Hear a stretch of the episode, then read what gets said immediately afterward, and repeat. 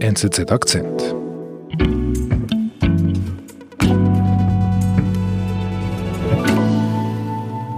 Burka, Burka, Burka, alles redet über dieses Stück Stoff in der Schweiz, weil hier am Wochenende über ein Verbot abgestimmt wird. Aber Andrea, ich habe noch nie eine Frau gesehen in Zürich mit einer Burka und ich habe vor allem noch nie eine Frau kennengelernt, die überhaupt mal eine Burka getragen hat.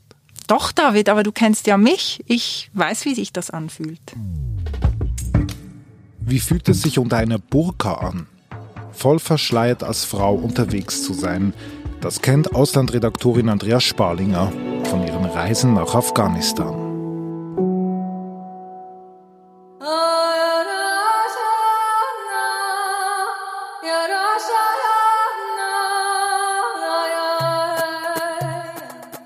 Ich war zwischen 2007 und 2014 Südasien-Korrespondentin der NZZ.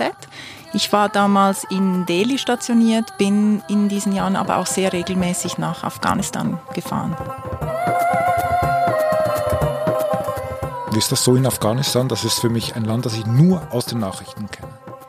Äh, ja, leider ist das so, weil da halt seit Jahrzehnten Krieg herrscht, weil wir immer nur über Konflikte hören, wie zum Beispiel jetzt auch den Bürgerkrieg zwischen den Taliban und der Regierung. Seit ähm, 2001 sind ja auch äh, NATO-Truppen dort stationiert und das prägt halt dann sehr stark das Bild des Landes. Das Land ist aber sehr viel mehr als eben dieser Konflikt. Mhm. Es war für mich eines meiner absoluten Lieblingsländer in der Region Wegen der Natur, es ist unheimlich schön. Also es gibt da wahnsinnige Berglandschaften, ganz anders als in der Schweiz. Die sind sehr karg, mhm. ist aber wunderschön vom Licht und sehr klar, weil es halt eben auch sehr hoch liegt und gibt dann aber zwischendurch immer wieder so wunderschöne saftig grüne Täler entlang den Flüssen. Und ja, es ist wirklich, es ist atemberaubend schön. Mhm. Und gleichzeitig mochte ich auch die Afghanen äh, sehr gerne immer. Sie sind sehr offen und sie sind eben auch unheimlich gastfreundlich, was es für einen Außenstehenden, der in das Land kommt und dort arbeitet, natürlich sehr viel einfacher macht, weil man halt wirklich mit offenen Armen empfangen wird. Mhm. Also du hast dich wohlgefühlt dort? Ich habe mich sehr wohlgefühlt, immer ja. Ganz ehrlich gesagt, ich meine, du bist groß, du bist blond, blaue Augen. Ähm, wie muss ich mir das vorstellen, dass du dich in, in Afghanistan bewegst? Also die Sicherheitslage war sehr prekär. Es war nicht so einfach, sich zu bewegen, jetzt vor allem außerhalb von Kabul. Mhm. Und man musste sich schon sehr gut überlegen, wo man hinfährt, auf welchem Weg man dorthin kommt und ob man das wirklich überhaupt riskieren sollte oder nicht. Und als Frau jetzt eben, du sprichst es an, ich sehe nicht aus wie eine Afghanin, Nö, nicht so. ähm, ist es ähm, sehr wichtig, wie man sich kleidet, dass man halt irgendwie so verschwindet. Und man muss halt versuchen, sich da so gut wie möglich anzupassen und die richtige, sozusagen die richtige Form und Art der Verschleierung dann irgendwie zu finden, dass man da eben zumindest nicht von Weitem sieht, dass man, dass man Ausländerin ist. In Kabul und in einigen Städten im Norden, da kann man, da reicht eigentlich ein Kopftuch und so ein bisschen unauffällige, sehr weite Kleidung. Im Westen, so an der Grenze zu Iran, in Herat zum Beispiel, da tragen die Frauen dann so riesige schwarze Schleier, die teilweise noch so geblumt sind, je nach Stadt dann unterschiedlich. Und die wickelte man dann so um den ganzen Körper und es bleibt dann nur das Gesicht frei. Mhm. Und dann 2009 bin ich das erste Mal ganz in den Süden gefahren. Das sind dann mehrheitlich pashtunische Gebiete, Hochburgen der Taliban, sehr konservative Gegenden, in denen die Frauen halt alle eine Burka tragen. Und da war klar, ich musste mir halt auch äh, eine Burka kaufen und ich konnte nur in der Burka da hinreisen. Wie kauft man sich eine Burka im Internet? Nein, ich ähm, war da mit einer Kollegin, einer deutschen Kollegin unterwegs. Wir sind zusammen nach Kandahar gereist. Das ist die größte Stadt im Süden, eigentlich die zweitgrößte afghanische Stadt überhaupt. Und wir haben uns am Abend zuvor dann auf dem Markt äh, da in Kabul bei einem Händler halt eine Burka ähm, gekauft. Aber kauft man die einfach so? Also es gibt dann auf dem Markt verschiedene Stände. Da verkauft einer halt Haushaltswaren und einer Kleider und einer Fußballe. Und da gibt es halt auch Stände, die dann nur Burkas verkaufen. Und da halt verschiedene Formen, verschiedene Farben, verschiedene Mhm. Und ähm, ja, der Händler hat mich dann so ein bisschen konsterniert angeschaut am Anfang und war ein bisschen besorgt, weil er meinte, ich sei zu groß. Ja, er hat mir dann einfach die größte verkauft, die er hatte. Mhm. Die war und dann zu kurz, dem Fall. Die war zu kurz unten, also man sah halt die Füße ein bisschen mehr, als man die sehen sollte. Und er hat mir dann geraten, halt noch so billige Plastikschlappen zu kaufen, die viele Afghanen tragen, damit man nicht so, damit das nicht so auffällig war mit meinen Schuhen und was ich dann auch gemacht habe.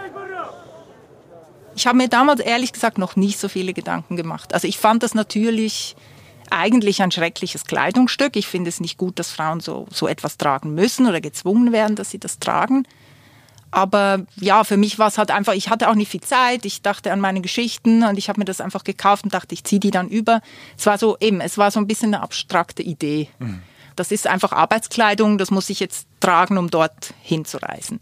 Mhm. Mir ging es jetzt nicht darum, eben, ich bin nicht Aktivistin oder so, ich musste einfach irgendwie dorthin kommen und möglichst mich gut bewegen können. Ja, also mit dem Wort Arbeitskleidung kann ich eigentlich viel damit anfangen. Die mhm. Journalistin in Afghanistan trägt Arbeitskleidung. Genau.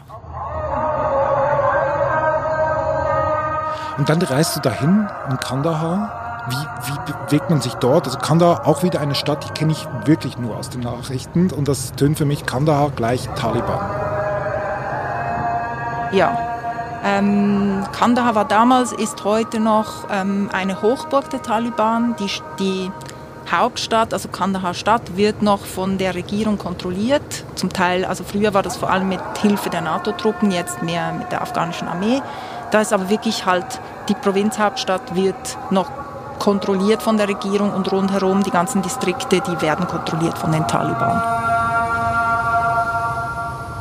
Und wir hatten dann über einen Freund, der mit uns in Kabul viel zusammengearbeitet hat, dann eben jemand gefunden in Kandahar, das war ein lokaler Journalist, der uns diese Woche dann herumgeführt hat, uns geholfen hat mit Kontakten und auch für uns natürlich übersetzt hat. Da kommst du am Flughafen an und er erwartet eigentlich eine NZZ-Journalistin und dann sieht er eine große Frau in der blauen Burka. Wir hatten die Burka noch nicht an. Ach so. Ich bin da angekommen, dann haben wir uns, dann war der Ahmed hieß der, der war schon da, der hatte einen Freund von sich mitgebracht, der uns, der ein Auto besaß und uns dann rumgefahren hat. Und der hat uns dann da abgeholt und wir haben uns begrüßt und sie haben uns dann erklärt, wir müssen jetzt sofort die Burka überziehen, weil die Fahrt vom Flughafen in die Stadt ist eigentlich auch immer so ein bisschen der gefährlichste Teil, weil da halt dann sehr gut beobachtet werden kann, wer kommt und wer geht und halt eher Anschläge auch passieren. Und wir haben uns also dann sofort die Burka übergestülpt und die beiden jungen Männer haben sich dann wirklich minutenlang erst einmal entschuldigt dafür, dass wir diese Burka tragen mussten. Ja, die ja, wussten, dass das für euch. Die wussten, dass das für uns schon sehr komisch ist, dass wir das wahrscheinlich auch äh, nicht gut finden, dass Frauen so eine Burka tragen müssen. Und das ist uns dann während dieser Reise auch immer wieder passiert, dass sich Leute wirklich erst einmal dafür entschuldigt haben, dass wir die Burka tragen mussten und dann gleichzeitig aber auch wahnsinnig ähm, sich gefreut haben, dass wir dahin, also dass wir doch diesen, diese Unannehmlichkeiten auf uns genommen haben und hingefahren sind, um zu sehen, wie es den Leuten da so geht. Mhm. Wie ist es in dieser Burka drin? Es war anfangs eigentlich ganz okay. Man hat oben so ein Teil wie eine, wie eine Mütze, die ziemlich eng ist und dann kommt auf Höhe der Augen halt so ein Gitter, ein Art Stoffgitter, so ein gehäkeltes Gitter, das sehr eng ist. Das heißt, man sieht verschwommen, aber wenn man ganz still sitzt und so fokussiert, dann sieht man in die Ferne schon einigermaßen gut. Also zumindest solange wir da im Auto saßen, war das eigentlich ganz okay. Und ich war auch sehr gespannt. Ich eben, es war auch das erste Mal in der Stadt und ähm, ich war da eigentlich noch sehr guten Mutes, dass das gut geht mit der Burka. Wir sind gleich zurück. Meinungen existieren nicht einfach. Sie werden gemacht. Von allen. Von mir, von dir. Wir setzen sie in die Welt. Jeden Tag. Ich weiß, wovon ich spreche. Ich lese die NZZ. Jetzt ein Probeabo abschließen auf nzz.ch Akzentabo. Journalismus. Punkt. NZZ.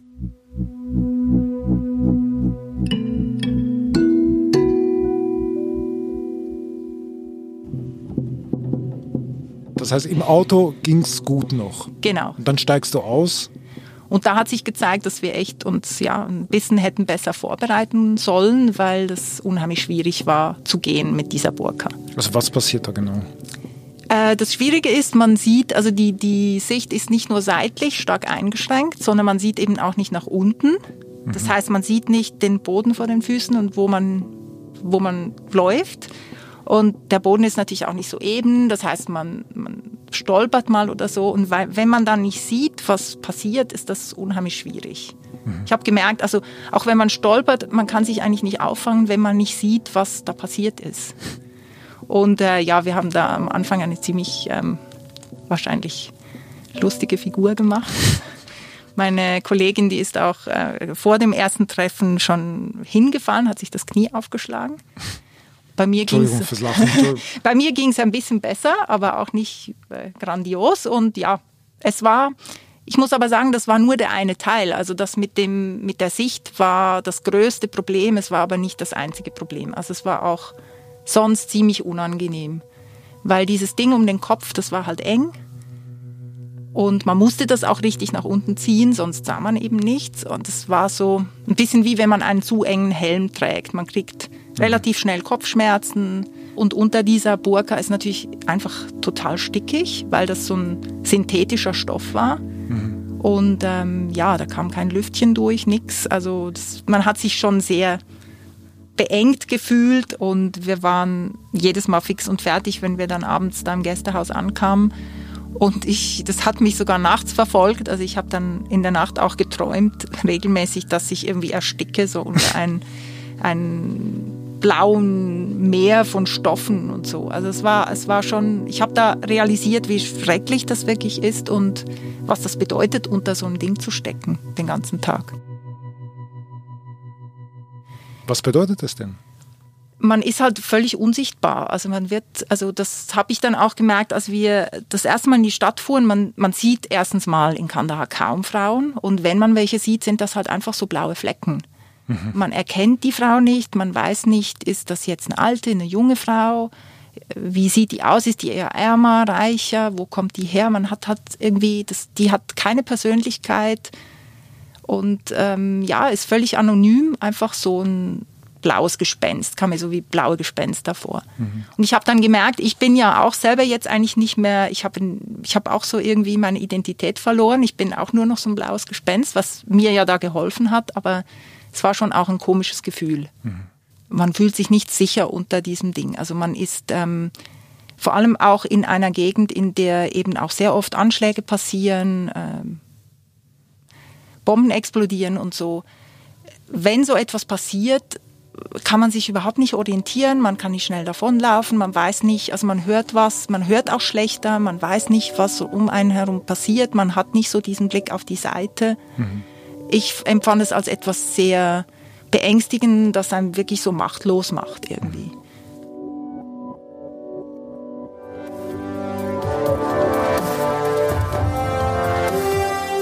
Soll die Mehrheit einer kleinen Minderheit vorschreiben, welche Kleidung sie tragen darf und welche nicht? Burka oder der Niqab. Für die einen ist es ein Gefängnis aus Stoff. Das fördert die Diffamierung und Diskriminierung von Minderheiten in der Schweiz grundsätzlich und das ist absolut zu vermeiden. Jetzt bist du zurück in Zürich und wir sprechen über die Burka. Und am Sonntag stimmen die Schweizerinnen und Schweizer über ein Burka-Verbot oder ein ein Ganzkörperverschleierungsverbot ab. Was geht dir da durch den Kopf bei dieser Abstimmung?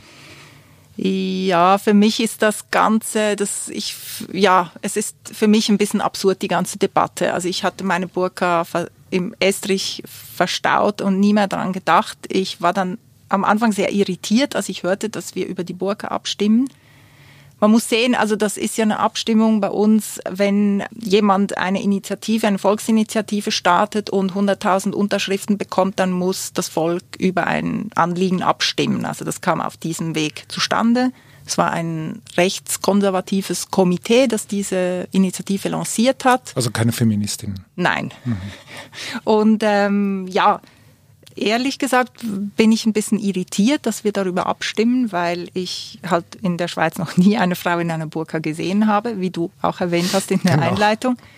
Ähm, es geht natürlich mehr um den Niqab, um die arabische Version jetzt die, der Burka. Was, Was ist der Unterschied? Das ist die im arabischen Raum getragene Version eigentlich der Burka, die in der Regel schwarz ist, aber auch eben die Augenpartie offen lässt. Also da sieht also nicht in allen Formen, aber meistens sehen die Frauen damit schon sehr viel mehr als jetzt unter der Burka. Das ist also quasi das Kleidungsstück, das man so sieht in, in touristischen Orten, Paris, Interlaken, Berlin. Genau. Aber selbst von denen haben wir, ich, laut Experten gibt es ungefähr 30 Niqab-Trägerinnen in der Schweiz mhm. und ja, ich frage mich, ob wir keine anderen Probleme haben und ob wir das wirklich in unserer Verfassung festhalten wollen. Mhm. Es ist aber klar, äh, den Initianten geht es natürlich um ein politisches Statement. Das ist ein anderes Thema. Jetzt, du hast in Afghanistan ja mit vielen Leuten gesprochen, auch mit Frauen. Wie würden die Frauen in Afghanistan abstimmen? Ein Ja oder ein Nein? Die Afghaninnen, das ist ganz klar, würden mit überwältigender Mehrheit Ja stimmen. Also die, ich habe in, in all den Reisen, auf all den Reisen in Afghanistan nie eine Frau getroffen, die wirklich ähm, die Burka gerne getragen hat. Die Frauen fühlen sich eingeschränkt in ihrer Freiheit und ja, das wird ihnen von außen aufgezwungen. Das ist ein, ein sozialer Zwang. Das ist keine freiwillige Entscheidung. Hm. Aber in Afghanistan werden sie nicht gefragt. Genau.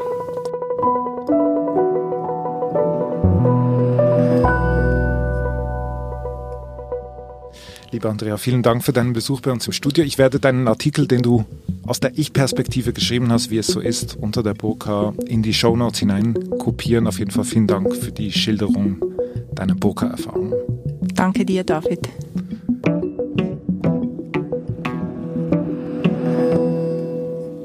Das war unser Akzent. Unsere Folgen werden von Benedikt Hofer und Olga Scher produziert. Ich bin David Vogel. Bis bald.